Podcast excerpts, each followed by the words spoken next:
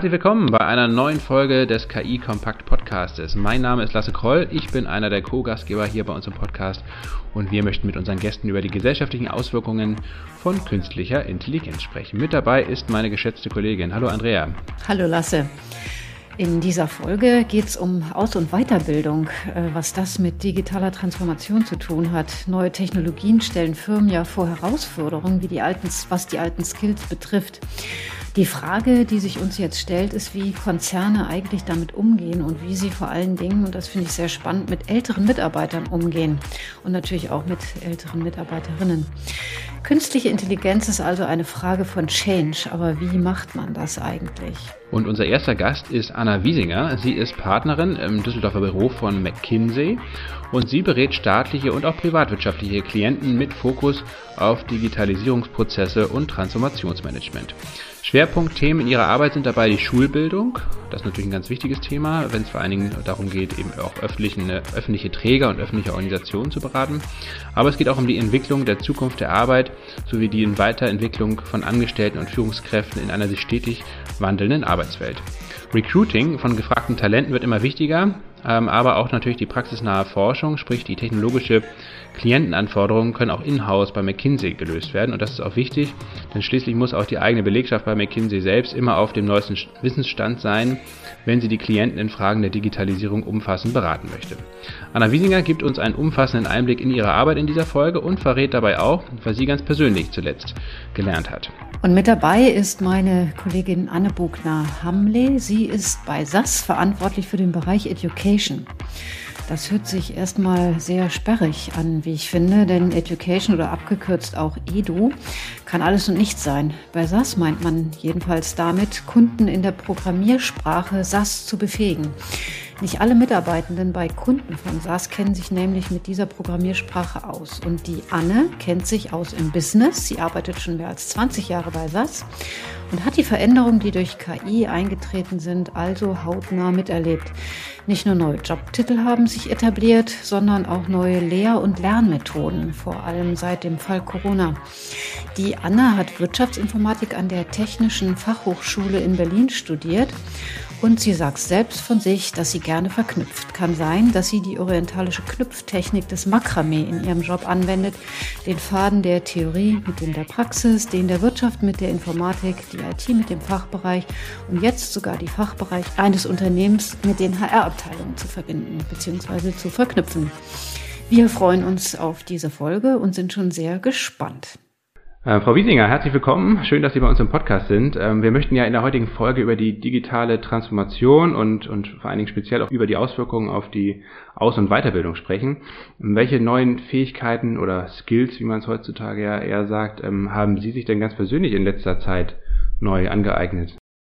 Also erstmal ganz herzlichen Dank, dass ich heute da sein darf. Ich freue mich total auf die Diskussion ähm, und finde das schon mal eine total spannende Einstiegsfrage, weil ich hoffe, dass sich jeder ab und zu mal diese Frage stellt, was habe ich eigentlich gerade gelernt im letzten halben Jahr vielleicht? Ähm, was habe ich Neues gelernt und was möchte ich gerne im nächsten halben Jahr neu lernen? Und ähm, in meinem Fall ähm, habe ich jetzt viel gelernt im letzten halben Jahr über eine ganz neue Industrie, weil ich ähm, tatsächlich das erste Mal ähm, im Kontext Chemie unterwegs bin, was ein Bereich ist, der für mich äh, ganz neu ist. Ich komme aus dem Ruhrgebiet, von daher ist es gar nicht so ähm, weit hergeholt, dass ich in dem Bereich vielleicht mal arbeite. Aber das finde ich gerade total spannend, was wirklich komplett Neues für mich zu lernen. Ich komme eigentlich aus dem Kontext Wirtschaftsinformatik äh, und ähm, habe so funktional, glaube ich, ein ganz, ganz umfangreiches Bild, was äh, Tech und äh, IT-Themen angeht. Und Industrie ist es, industriell ist es dann eben doch immer wieder ein bisschen unterschiedlich. Anne, was hast du denn in der jüngsten Vergangenheit neu gelernt. Ich erinnere mich ja, dass du auch äh, den Bereich äh, oder einen neuen Bereich verantwortest. Ähm, vielleicht kannst du uns mal als Einstieg auch so ein kleines Bild von dir geben. Ja, sehr gerne. Genau, seit äh, gut einem Jahr, anderthalb Jahren mittlerweile ähm, bin ich Education Managerin bei SAS für Österreich, Deutschland und Schweiz und ähm, ja, äh, ich habe zwar schon die letzten zwölf Jahre unsere Kunden beraten, was sie denn äh, lernen sollten, um mit SAS gut umgehen zu können, ähm, aber es äh, eröffnen sich fast täglich neue neue Gebiete, äh, zum Beispiel dieses Stichwort ähm, Workforce Transformation oder Future of Learning, Future of Skills. Ähm, das sind wirklich äh, super spannende Themen ähm, und ich äh, fühle mich da, Frau Wiesinger, sehr verbunden. Ich komme auch aus der Wirtschaftsinformatik und dieser Aspekt jetzt, sich wirklich mehr damit zu beschäftigen, was hat dieser digitale Wandel, der gerade äh, durch unsere Gesellschaft geht, tatsächlich für Auswirkungen auf jeden Einzelnen als Mitarbeiter, als Mensch. Ähm, das finde ich super spannend, ähm, bis hin auch eben zu diesem Aspekt, ähm, was sollten denn unsere Kinder in der Schule heutzutage lernen? Ja, also auch da reinzugucken, wirklich, ähm, wo fangen wir denn an ähm, mit dem Thema Daten? Ja, also wann, wann bilden wir denn unsere Kinder aus, äh, mit Daten gut umgehen zu können? Ähm, und was sind so die, die Kenntnisse, die, die Fertigkeiten, die heute ein Student ähm, lernen sollte? Also das sind äh, super spannende Themen und ähm, äh, es gibt ja unendlich viele Studien und äh, Artikel und äh, Podcasts auch zu dem Thema und äh, das sind wirklich Dinge, die mich sehr beschäftigen. Ja, und die eben auch SAS beschäftigen, ähm, sich zu wandeln, rein von einem, ich sag mal, Anbieter von äh, Kursen für, weiß ich nicht, Programmierung 1, 2, 3, ähm, hin dahin äh, wirklich zu gucken, wie kann ich ganze Belegschaften äh, von A in Richtung digital bringen oder analytisch bringen. Ähm, das sind wirklich die, die Schwerpunkte, die mich im Augenblick umtreiben. Ähm, Frau Wiesinger, Sie haben ja eben schon angesprochen, dass Sie in unterschiedlichen Branchen aktiv sind, ähm, aber Sie haben ja auch ähm, den Schwerpunkt eigentlich auch in der für öffentliche Unternehmen, Organisationen, also eben nicht nur für die Privatwirtschaft. Wie sind denn da die Unterschiede, ähm, wenn es jetzt um Weiterbildung geht, um Digitalisierung? Merkt man das? Ist das ein kultureller Unterschied? Sind das natürlich klar, auf der, auf der fachlichen Ebene sind das natürlich immer große Unterschiede, aber ähm, wie unterschiedlich gehen äh, diese Arten von Organisationen an das Thema heran?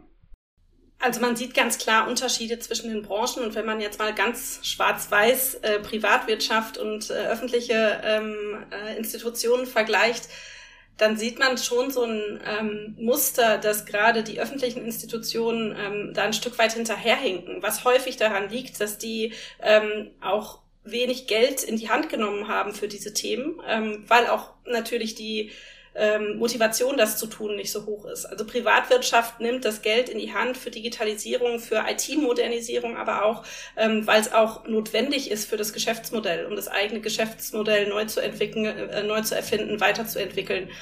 Da ist der Druck in der öffentlichen Verwaltung natürlich so nicht da, ähm, denn die macht eben ihre Arbeit. Und äh, solange da kein externer oder sogar Druck vom Gesetzgeber da ist, besteht dann teilweise einfach nicht die Notwendigkeit. Und das führt dann im Folge, in der Folge auch dazu, dass natürlich die, ähm, äh, so die, die Skill-Profile und die Fähigkeiten-Profile in den Organisationen dann auch entsprechend weit oder eben noch nicht so weit äh, entwickelt sind. Wir haben da jetzt aber auch gleichzeitig gesehen, dass die letzten zwei Jahre ähm, mit der Pandemie natürlich einen wahnsinnigen Schub gegeben haben, ähm, und zwar in allen Organisationen und gleichzeitig dadurch ähm, natürlich auch sehr stark ein, ähm, ja, einfach nochmal eine größere Nachfrage oder viel, die Frage noch viel stärker in den Mittelpunkt gestellt haben, wie schaffen wir das jetzt eigentlich, unsere Mitarbeiter in diese neue Welt zu bringen, die sich immer noch auch weiterentwickelt und äh, überhaupt nicht stehen bleibt dieser Corona-Effekt, nenne ich das jetzt mal, also quasi dieser ähm, ins kalte Wasser geschmissen werden, jetzt plötzlich müssen wir alle remote arbeiten zum Beispiel und das haben wir vielleicht vorher gar nicht getan. Ähm, wie lange hält so ein so ein externer Schock oder oder ja so ein Beschleuniger ähm, denn an und oder und stehen da auch neue Widerstände, ähm, wenn wenn Menschen eben dann doch sehr abrupt in eine andere Arbeitswelt katapultiert werden ähm, und ja wie schätzen Sie das ein? Ist das eher etwas Positives, also ein, tatsächlich auch auf Dauer ein Beschleuniger oder ähm, schafft das dann neue Widerstände, die eigentlich auf mittelfristige Sicht dann eben vielleicht sogar ähm, einer Transformation im Wege stehen können? Also ich rechne damit, dass es schon ein Beschleuniger auf Dauer sein wird. Ähm, weil einfach viele Dinge sich jetzt auch nicht mehr zurückdrehen lassen. Also beispielsweise haben wir alle uns irgendwie daran gewöhnt, remote zu arbeiten. Fanden wir das immer gut? Wahrscheinlich nicht. Aber viel, manche Aspekte fanden wir auch gut. Also ich persönlich habe zwei kleine Kinder, die sind jetzt äh, sechs und dreieinhalb ich muss ganz ehrlich sagen, ich habe es in Teilen auch genossen, dass ich nicht so viel unterwegs sein musste und dass auf einmal ganz viele Dinge remote erstaunlich gut funktioniert haben, von denen wir vorher fest davon überzeugt waren, dass das remote auf gar keinen Fall funktioniert. Ähm, und so geht's letztlich ganz vielen. Ähm, auch, und das sehen wir auch gerade, wenn wir äh, Organisationen jetzt dabei helfen zu digitalisieren, ähm, die auf der Suche sind nach Mitarbeitern, die dabei helfen können. Also unter der Überschrift Tech Talent, da sind auch die äh, Ansprüche jetzt ganz andere. Äh, da wird damit gerechnet, dass man einen Großteil seiner Arbeitszeit auch remote ähm, äh, machen kann. Und ähm, da sind die Organisationen jetzt so ein Stück weit im Zugzwang, sich an das anzupassen, ähm, wenn sie denn tatsächlich diese Talente für sich gewinnen wollen. Ähm, und also deshalb da sehe ich definitiv einen Aspekt, der, ähm, der, der bleiben wird äh, und der sich nicht zurückdreht. Ich fand aber auch den Punkt, den Sie angesprochen haben, mit den Widerständen ganz wichtig, weil natürlich dieses ins kalte Wasser werfen für viele auch sehr, sehr schwierig war ähm, und auch ganz neue Herausforderungen mit, mit sich bringt. Führungsaufgaben sind ganz andere, wenn ich ein Team remote führen muss, als wenn ich das irgendwie rund um mein Büro auf dem Gang sitzen habe. Ähm, und das war, ähm, das ist sicherlich ein Thema, was weiterhin auch ähm, schwierig bleibt, wo viele noch nicht mitgekommen sind und wo dann, wo es dann eben auch Leute gibt, die ganz froh sind, wieder ein Stück weit von der alten Welt zurückzubekommen. Und ich würde sagen, da, da wird dadurch noch deutlicher, wer sozusagen gerne diesen neuen Weg geht und wer sich damit einfach schwer tut und vielleicht einfach auch noch ein Stück weit mehr Hilfe braucht auf diesem Weg. Ich kann da auch gerne noch was ergänzen, weil ähm, wir sehen das nämlich auch. Also dieser Corona-Effekt, der bleibt auch bei uns ähm, ganz deutlich bestehen und zwar in Richtung, in Richtung von digitalem Lernen. Ja. Ähm, vor, der, äh, vor der Pandemie ähm, hatten wir fast ausschließlich Klassenraumtrainings. Also die Leute sind hier nach Heidelberg gekommen, ähm, haben unser schönes Gebäude genossen, die, die leckere Kantine genossen, haben sich gefreut, sich hier auszutauschen. Ähm, wir, ne, diese, dieses ins kalte Wasser äh, springen, das war extremst, ja, eben von jetzt auf gleich gar kein Klassenzimmer mehr. Ähm, diese Aussage, die wir früher immer hatten, in Amerika boomt E-Learning und äh, boomt Live-Webclass, also remotes Training, warum funktioniert das bei euch nicht? Ja, ähm, das mussten wir dann von heute auf morgen auch umsetzen. Ähm, und es klappt erstaunlich gut. Ja, also es hat super geklappt. Ähm, klar, es gab Anfangsschwierigkeiten, wirklich alle Kunden dahin zu bringen, mit äh, remoten Trainings klarzukommen, mit der Technik klarzukommen. Mittlerweile ist es so, ähm, die Klassenzimmer wären wieder offen. Es kommt keiner. Ja, also die Leute genießen es tatsächlich, halbtags zu lernen, von zu Hause zu lernen, ja, ähm, nachmittags Zeit zu haben, remote zu lernen, nicht reisen zu müssen. Ähm, und selbst wenn die Mitarbeiter wollten, äh, genehmigen es die Chefs nicht mehr, ja, weil die halt auch gesehen haben, hey, viel, wie cool ist das denn? Ich spare mir diese gesamten Reisekosten. Ja, also die Leute können lernen, aber ich spare mir Hotel und Reise. Ähm, wunderbar. Ja, so habe ich mehr Geld für die für die eigentlichen Trainings und äh, eben nicht für diesen Overhead. Ähm, das heißt, was wir sehen, ist, dass es eben tatsächlich in Richtung mehr von wenn dann überhaupt Konferenzen mal geht oder ganz speziellen Workshops, äh, wo die Leute dann mal noch zusammenkommen, ähm, oder dass so ein Training wirklich einen, äh, ich sag mal, einen Incentive-Charakter hat. Ja, also das ist dann wirklich was ganz Besonderes, wenn jemand mal dann wirklich äh, noch in ein Präsenztraining darf oder auf eine Präsenzkonferenz. Ähm, also das ist etwas, was einfach bleiben wird, was wir sehen. Ja. Ich glaube, das ist auch ein, ein Thema, wo es total darauf ankommt, um welche Themen es geht ganz viel von solchen Trainings kann man, glaube ich, sehr gut über so ein Modell abbilden. Und da, wo es aber mehr um ich sag mal, die Soft Skills oder diese Social Skills geht, da ist natürlich das persönliche Zusammenkommen auch total wichtig. Das sehe ich auch bei uns intern. Also äh, ich freue mich drauf, dass ich hoffentlich toi toi toi in der zweiten Jahreshälfte auch endlich mal wieder ein Training in Persona machen darf, ähm, weil eben dann auch ganz viel Netzwerkaspekt ähm, und so weiter natürlich dazu kommt. Das ist eben so ein bisschen die Gefahr in diesem Remote Setup, nicht nur beim Lernen, sondern auch beim Arbeiten, ähm, dass das ein bisschen verloren geht. Und das muss man, glaube ich, nochmal viel stärker, auch bewusster dann äh, tatsächlich ähm, bespielen.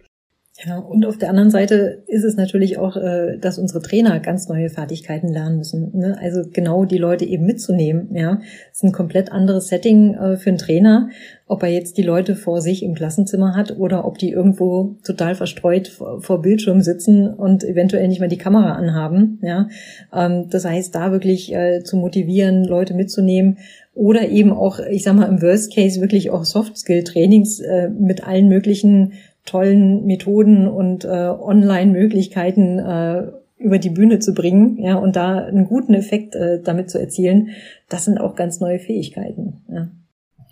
Ist denn das Thema Digitalisierung, neue Technologien so ein äh, Alleinstellungsthema in diesem äh, bei, bei der Frage interne Weiterbildung?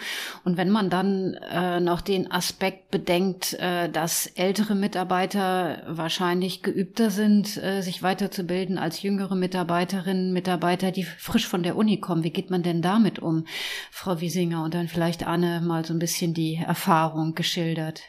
Ich kann gerne mal den Anfang machen und aus, aus meinem Erfahrungsumfeld ähm, berichten. Ich würde gerne den letzten Punkt, den Sie angesprochen haben, Frau Deinert, als erstes aufgreifen, dass, ähm, äh, dass ältere Mitarbeiter da erfahrener sind gegenüber denen, die frisch von der Uni kommen. Da bin ich mir gar nicht sicher, ob das so ist. Denn diejenigen, die frisch von der Uni kommen, ähm, sind natürlich das Lernen an sich auch einfach noch gewohnt. Das haben sie ja gerade erst gemacht. Ähm, und häufig ist das jetzt gerade auch eine Generation, die ähm, da sehr hinterher ist und denen es sogar wichtig ist, in eine Rolle, in eine Aufgabe zu kommen, in der sie sich weiterentwickeln können. Ähm, und für mich, was ich auch sehe in Organisationen, mit denen ich arbeite, ist ganz klar, die Fähigkeit einer Organisation, ihren Mitarbeitern interessante Weiterbildungsmöglichkeiten, die gleichzeitig relevant für die jeweilige Aufgabe sind, zu bieten ähm, macht auf jeden Fall einen großen Unterschied. Also wir sehen das auch gerade in diesem Bereich der Tech-Talente, ähm, gerade noch äh, zu dem Thema ähm, einen Aufsatz veröffentlicht, wo genau das eins der Themen ist. Bieten wir die Weiterentwicklungsmöglichkeiten an, ähm, nach denen die Leute sich umgucken. Das ist, ähm, ist, ist ein Wettbewerbsvorteil im Recruiting auf jeden Fall, ähm, gerade auch bei den jungen Kollegen. Und ich glaube, im Großen und Ganzen ist dann vor allem die Frage, es reicht ja nicht, diese ähm, Trainingsformate anzubieten, sondern wie etabliere ich tatsächlich in der Organisation auch eine Kultur des äh, lebenslangen Lernens und sorge dafür, dass die Mitarbeiter immer wieder das machen. Und das gilt aus meiner Sicht gerade oder besonders in dem Bereich ähm, Tech-Talente, weil das natürlich ein Bereich ist, der sich wahnsinnig schnell weiterentwickelt und wo ich im Zweifelsfall in zwei Jahren schon wieder auch neue Dinge können muss ähm, für meine Rolle. Und da sehe ich, dass viele Organisationen zwar Programme anbieten, aber noch sehr wenig, ähm, ich sag mal, Performance Management da drumherum betreiben, ob das dann tatsächlich auch genutzt wird und seinen Erfolg hat. Ähm, die Einstiegsfrage von Ihnen äh, vorhin, Herr Kroll, fand ich deshalb so großartig, weil das aus meiner Sicht eine Frage ist, die in jedem Performance-Dialog oder Mitarbeitergespräch gestellt werden muss. Was hast du im letzten halben Jahr Neues gelernt und was möchtest du im nächsten halben Jahr Neues lernen? In meiner Erfahrung ist das aber nicht der Fall, dass das in den meisten solcher Gespräche stattfindet. Und aus meiner Sicht ist das ein, ein ganz wichtiger Aspekt. Genau, ich kann das äh, auch, auch nur bestätigen. Ja, also wir sehen das auch zum einen äh, diese Frage, äh, wer, wer lernt dann eher äh, digital? Ja, ist, ich sehe es auch eher bei den, bei den jungen Menschen, ja, die wirklich extrem viel Wert drauf legen, sich in ihrer Rolle weiterentwickeln zu können, ähm, wo wirklich auch diese, diese Möglichkeit, äh, sich weiterzubilden, absolut dazu führt, ähm, dass die auch länger im Unternehmen bleiben. Also auch diese, dieses Thema Mitarbeiterbindung ähm, ist da direkt verknüpft ja mit der, ähm, mit dem Angebot von, von Weiterbildungsmöglichkeiten. Ja. Also das, das äh, zu diesem ersten Aspekt äh, und bei dem zweiten Aspekt ist es auch so, dass wir das auch sehen. Alleine das zur Verfügung stellen von Lernmöglichkeiten, damit ist es halt nicht getan. Wir haben, äh, es, es gibt äh, Umfragen am, am Markt und wir selber haben auch Umfragen durchgeführt. Ähm, was sind die größten Herausforderungen auch äh, jetzt gerade im, im Bereich äh, Weiterbildung? Ähm, und da ist es einfach, wie, wie kann ich denn dieses Lernen in den Arbeitsalltag integrieren? Ähm, also bei, bei den meisten äh, scheitert es mit diesen, weiß ich, digitalen Lernmöglichkeiten einfach daran, dass sie gar nicht wissen, wann sie es denn machen sollen. Einfach weil die Unternehmenskultur nicht da ist. Ja, einfach weil äh, dann quasi die Mentalität da ist, naja, ich habe dir doch ein E-Learning gegeben, ähm, ja, dann, dann guck doch, wann du das irgendwie machst und du bist doch groß. Ähm, dass aber der, der Alltag und äh, der, der tägliche Job einfach äh, eben die, die Zeit auffrisst und gar nicht mehr äh, die Zeit bleibt, sich wirklich konzentriert auf etwas äh, zu fokussieren und Neues zu lernen das finde ich ein Riesenproblem. Ja, und das, das war wirklich auch äh, mit, mit großem Abstand äh, die erste, ja, die, die Nummer eins Herausforderung ähm, in dem Umfeld. Ähm, und die zweite Herausforderung in, in dem Umfeld äh, war erstaunlicherweise, dass die Unternehmen zum Teil gar nicht wissen, was sind denn die Skills, die die Leute brauchen. Ja, also erst mal rauszufinden, was stelle ich denen denn an Inhalten zur Verfügung? Was werden die denn äh, in Zukunft benötigen und ähm, womit sind die denn dann zufriedener und glücklicher und äh, was biete ich an? Das ist so das, das zweite Thema. Ja. Und ähm, da sehe ich das als ganz klaren Wettbewerbsvorteil äh, bei den Unternehmen, die genau das gut handeln können. Ja, also die wirklich äh, sagen, ihr habt äh, Zeit zum Lernen ähm, und wir haben ein ganz dediziertes Curriculum für euch, äh, wo ihr euch in eurer Rolle hinentwickeln könnt. Ja. Anne, wenn du aus deiner ähm, persönlichen Erfahrung mal sprichst bei SAS, dann ist ja das, was du jetzt gerade skizziert hast, äh, eine kleine Herausforderung. Ähm, so empfinde ich das jedenfalls. Es müsste ja äh, die Struktur bei euren Kunden, das geht natürlich auch an Sie, Frau Wiesinger, Sie haben wahrscheinlich dieselbe Erfahrung gemacht, die Struktur bei den Kunden müsste ja so äh, bereitet sein, dass diese, dass, dass diese Lernwiese gegeben ist. Jetzt stellt sich mir die Frage, wer ist erstens dafür verantwortlich, dass wenn ein Softwarehersteller beispielsweise eine Lösung bei seinem Kunden installieren möchte und möchte die anderen Mitarbeiter fit machen dafür, wer ist für dieses Fitmachen überhaupt verantwortlich? Und der zweite Aspekt, ähm, wie ist das organisatorisch abgebildet? Sind das die äh, Kolleginnen und Kollegen aus den HR-Abteilungen, aus den Fachabteilungen? Ähm, wie muss das strukturell und prozessual abgedeckt sein ähm, aus beider Erfahrung? Vielleicht Frau Wiesinger, dass Sie äh, Ihre Ideen mal uns so ein bisschen mitteilen können und dann Anne, du auch. Du hast da ja auch einen ganz großen Anteil dran. Ich glaube, man muss vor allem sehr weit vorne anfangen. Ähm denn ich kann ja nur wissen, welche Fähigkeiten ich brauche, wenn ich weiß, wo ich mit meiner Organisation eigentlich in drei oder fünf Jahren sein möchte. Denn die, die Fähigkeiten, die ich heute aufbaue, die kommen ja nicht jetzt zum Tragen, sondern erst ähm, in sechs Monaten, in einem Jahr und müssen dann auf die zukünftige Strategie einzahlen. Das heißt, ich muss eigentlich anfangen bei der Geschäftsstrategie, was ist mein Geschäftsmodell, wie entwickelt es sich weiter, was ist die Strategie, was möchte ich erreichen. Und daraus ergibt sich dann auch, welche Rolle spielt darin Digitalisierung, was kann ich mit digitalen Mitteln zusätzlich erreichen. Und daraus ergibt sich dann wiederum, welche Fähigkeiten muss meine Organisation dafür haben. Und dann stellt sich letztlich die Frage, welche von diesen Fähigkeiten kann ich in meiner Organisation schon finden? Welche muss ich in meiner Organisation aufbauen oder welche muss ich mir vielleicht auch von außerhalb holen, sei es durch neues Recruiting oder auch durch Partnerschaften, Outsourcing, ähm, andere Möglichkeiten. Und erst wenn ich dieses Bild vollständig habe, kann ich ja das richtige Angebot machen an meine Mitarbeiter. Und dann äh, schon in diesem ganzen Prozess ist ähm, genau die Frage, die Sie gestellt haben, Frau Deiner, wer ist denn dafür verantwortlich? Aus meiner Sicht müssen das mehrere gemeinsam sein. Aus meiner Sicht gehören der CHRO, der CIO und der CEO als Dreieck zusammen, um das erfolgreich machen zu können. Was ich in der Realität aber sehe, ist, dass oft HR nicht nah genug an diesem Tisch sitzt, an dem diese Dinge passieren. Sondern ich sage immer so, HR sitzt so ein bisschen da hinten in der Ecke. Die werden dann informiert und haben dann irgendwie was umzusetzen. Aber eigentlich wäre es viel sinnvoller, wenn HR auch schon viel früher mit am Tisch sitzt spätestens in dem Schritt, wo ich mir angucke, ähm, was, welche Fähigkeiten leite ich denn aus dieser Digitalstrategie ab und ähm, wo habe ich die in der Organisation, woher kann ich die bekommen, intern oder extern. Und ganz oft wird HR noch äh, viel zu sehr nur als Dienstleister gesehen und nicht als Mitgestalter. Und das halte ich für einen ganz großen Fehler. Kann ich, kann ich auch wieder bestätigen. Ja, ähm, wir, wir sehen es halt sehr praktisch. Ja, ähm, um es einfach mal plakativ zu machen, ähm, wenn wir mit einem Unternehmen sprechen, ist das ja meistens konkret ein Fachbereich, der sich für Analytics oder für AI interessiert und mit dem wir dann oder unser Vertrieb in, in Gespräch kommt. Ähm, und äh, bislang war es dann so, dass ja, dann, dann wird halt über die Technologie gesprochen, dann wird vielleicht noch über die Prozesse gesprochen, dann wird irgendwie schon mal so ein kleiner Testlauf gemacht und irgendwann kam dann in der Vergangenheit immer die Erkenntnis, oh, und jetzt müssten wir mal ausbilden. Ja? Ähm, und äh, das ist tatsächlich die Herausforderung, diesen gesamten Prozess eigentlich auf den Kopf zu stellen. Ja? Zu sagen, okay, ihr interessiert euch für AI oder für Analytics im Allgemeinen.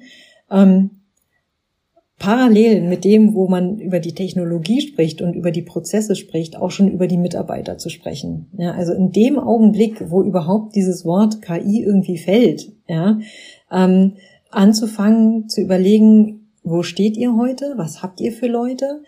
Gibt es äh, eine bestehende Mannschaft, die wir weiterentwickeln können?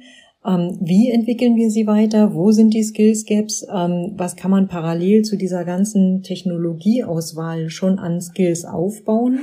Ähm, muss ich äh, mein Recruiting ändern? Muss ich Leute einstellen? Also wie bekomme ich überhaupt die Mannschaft äh, zusammen, die ich später mal brauche, wenn ich tatsächlich diese AI umsetzen möchte? Das heißt, äh, wirklich ganz weit vorne anzufangen und ich kann es auch nur weitergeben. Wie gesagt, wir sind immer nur im, eigentlich, wenn wir sprechen, in einem Fachbereich. Ja. Ähm, wir sehen sogar oft, dass dann auch der Fachbereich irgendein festgelegtes Trainingsbudget hat. Ja, also dass nicht mal HR irgendwo zentral involviert ist, sondern dass dann eben einfach ähm, dezentrale Budgets existieren und dann es heißt, naja, wir haben halt nur das Budget. Ja, so und mit dem kleinen Budget kann man für einen Fachbereich dann nicht so eine komplette Transformation gestalten. Ja, ähm, das heißt, eigentlich ist es essentiell wichtig, die HR-Abteilung dort absolut mit an den Tisch zu bringen, weil genau diese Strategie zu entwickeln ist eigentlich deren Job. Ja, ähm, und es macht auch total viel Sinn, das eben dann nicht auf einen Fachbereich zu beschränken, sondern im gesamten Unternehmen zu schauen. Ja, also zu schauen, wenn ich, weiß ich, irgendwie so eine analytische Academy aufbaue, das natürlich im gesamten Unternehmen anzubieten, äh, die Leute sich austauschen zu lassen, die in Gespräche zu bringen, zu schauen, ähm, habe ich vielleicht im Aktuariat auch jemanden, der total fit und, und begeistert von äh, Analytics wäre, den ich dann irgendwo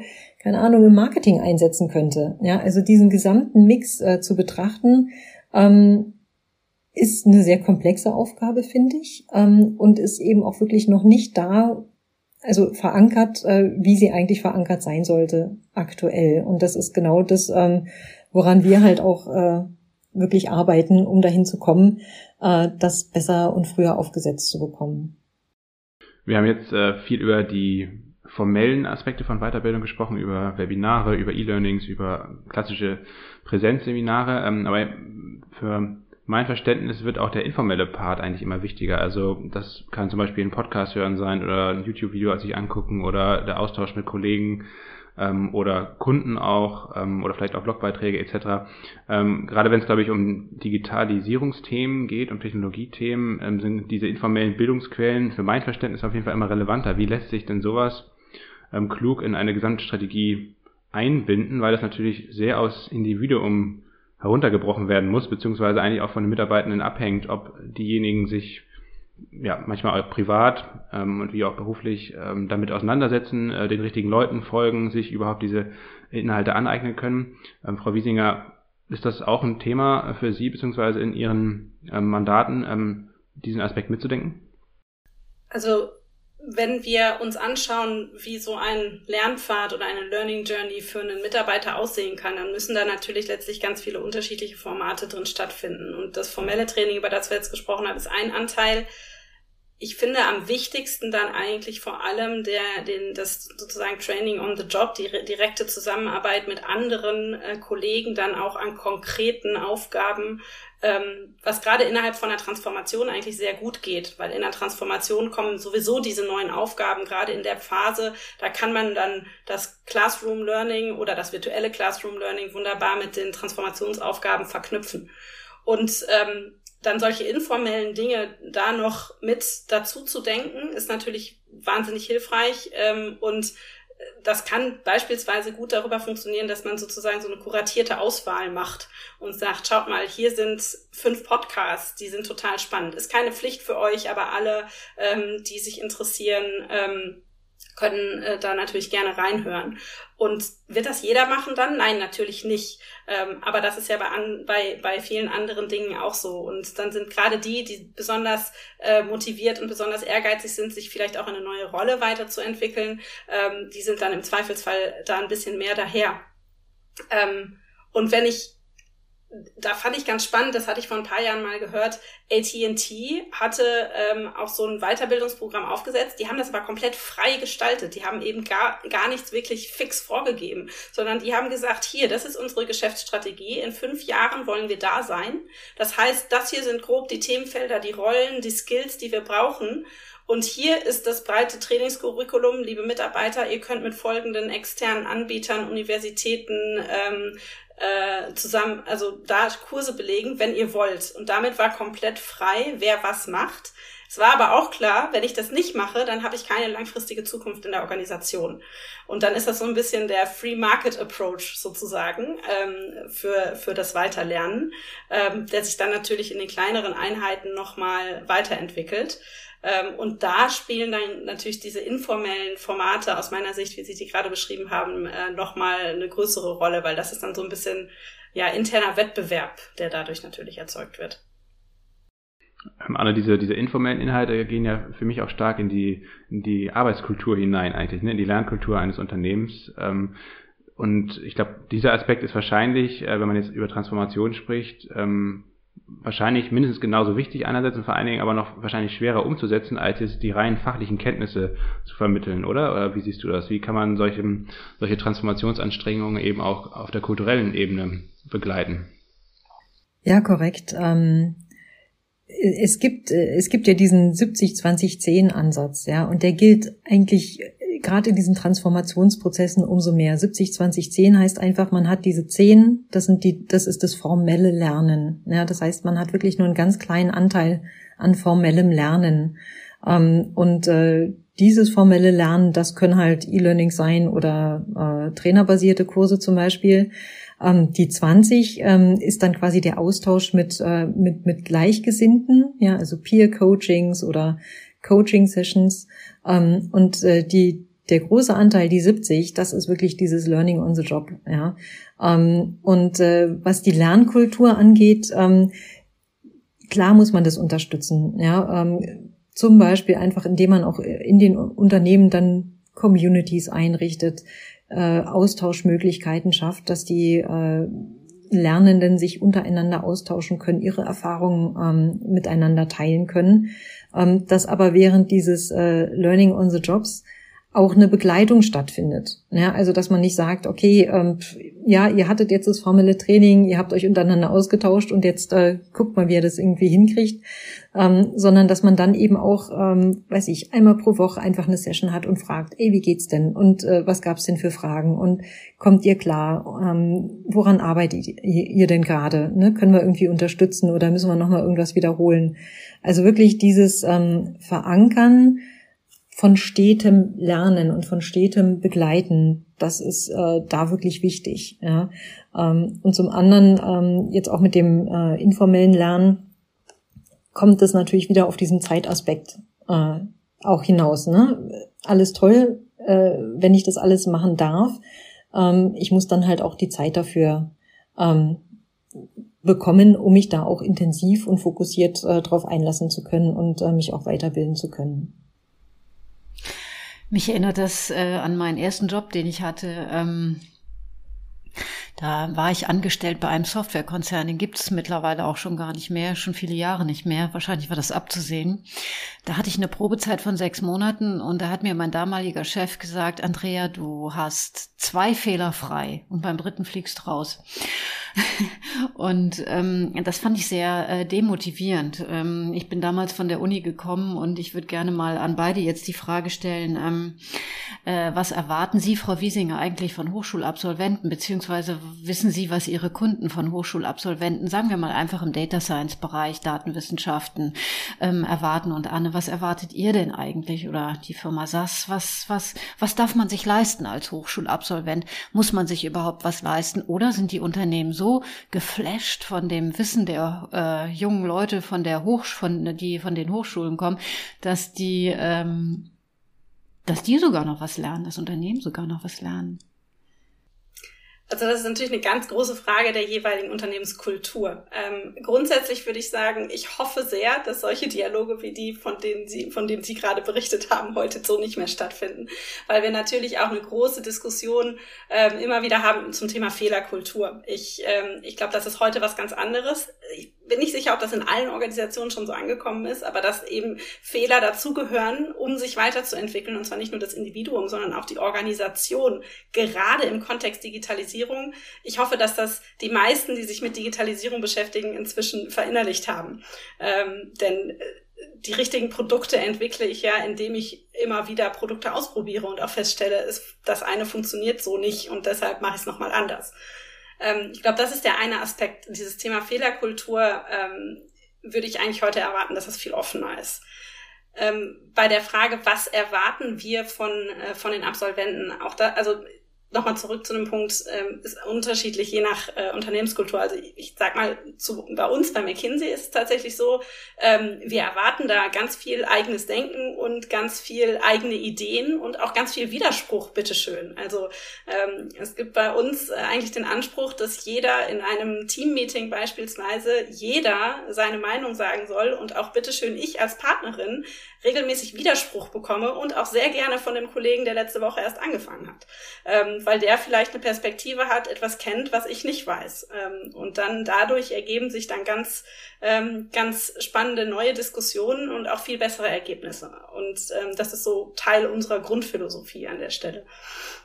Andererseits erwarten natürlich wir, genauso wie an alle anderen Organisationen, wenn jemand von der Uni kommt, sicherlich ein Grundverständnis des Kontexts, des Themas. Ähm, ich glaube, was wir aber trotzdem auch erwarten und was in jeder Organisation so ist, dass man natürlich auch diese frisch von der Uni kommenden Mitarbeiter erstmal Learning on the Job in ihren Job einführen muss. Also ähm, da kommt nicht einer und ist fertig und setzt sich an seinen Schreibtisch und bringt 100 Prozent in seiner neuen Aufgabe, ähm, weil da eben noch ganz viel mehr dazu gehört als nur das, was man von der Uni mitbekommt. Ähm, und ähm, ja, ich glaube, das ist, ist grundsätzlich die, die Erwartungshaltung. Also neue Ideen, aber natürlich auch das grundlegende Wissen, was wichtig ist an der Stelle, um die eigene Aufgabe erfüllen zu können. Ja, ich glaube auch, also die, die jungen Absolventen, ähm, die sind, glaube ich, in, was die technischen Skills angeht, gut ausgebildet. Ja, also die, die sind fit in, in Statistik, in Machine Learning, in R und Python und so weiter. Also das, äh, das beherrschen die, glaube ich, ganz gut.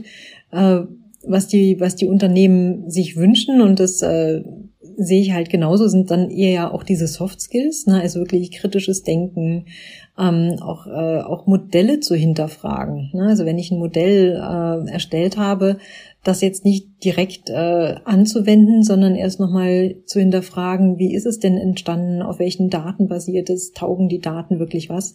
Ähm, also da ganz äh, stark äh, auch, auch eben zu hinterfragen.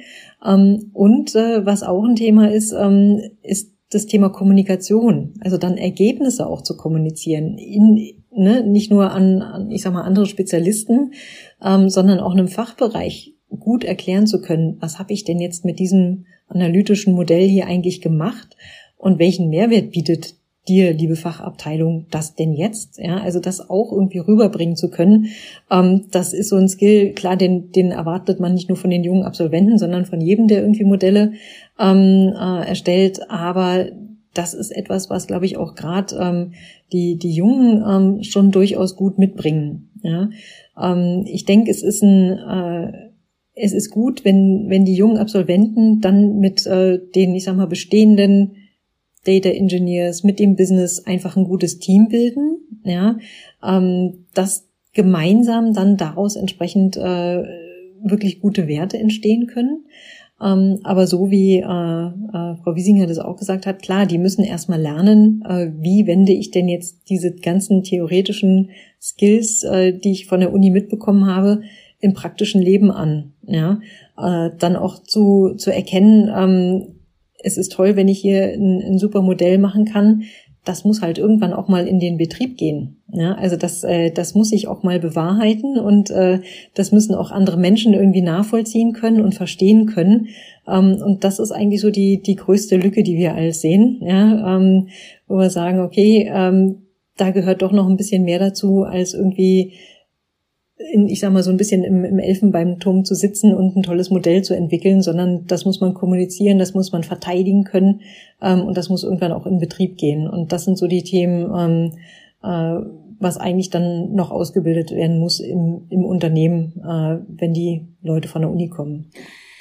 Ich nehme jetzt mit, ähm, dass ja das Thema Weiterbildung äh, für alle Unternehmen so eine Art Wettbewerbsfaktor ist. Ähm, ich nehme auch mit, dass äh, dieses Thema Weiterbildung irgendwie eine gute Positionierung hat, aber irgendwie auch zu kurz kommt. Und ähm, wie ist denn eigentlich so der Austausch zwischen der Wirtschaft und den Hochschulen? Und jetzt bringe ich noch äh, eine, einen, einen anderen Gedankenaspekt mit dazu. Ähm, wie ist eigentlich oder sollte der Austausch zwischen Wirtschaft und den Schulen äh, viel besser sein? Da komme ich wieder zum Anfang unseres Gesprächs. Denn ähm, kann man das eigentlich alles leisten? Also kann Wirtschaft das alleine leisten? Kann Wirtschaft das alleine mit den Hochschulen leisten? Oder kann Wirtschaft das nur mit den Hochschulen, Schulen, möglicherweise sogar auch schon mit den Kindergärten leisten? Das wäre mal so eine Abschlussfrage äh, an, an beide. Also ich, ich gucke da immer ganz gern so drauf äh, auf so ein Ökosystem, was wir da haben. Und ähm, da haben wir genau die äh, Spieler, von denen Sie gerade gesprochen haben. Ich würde noch ergänzen sozusagen die Weiterbildungsinstitutionen, ähm, die da drin eine Rolle spielen.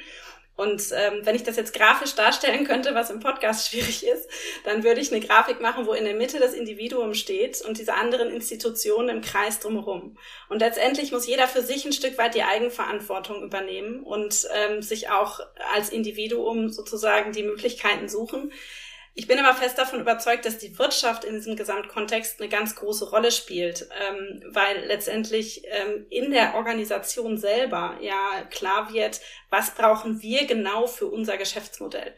Und natürlich ist da die Vorarbeit von Universität und letztlich auch die Vorarbeit von Schule total wichtig.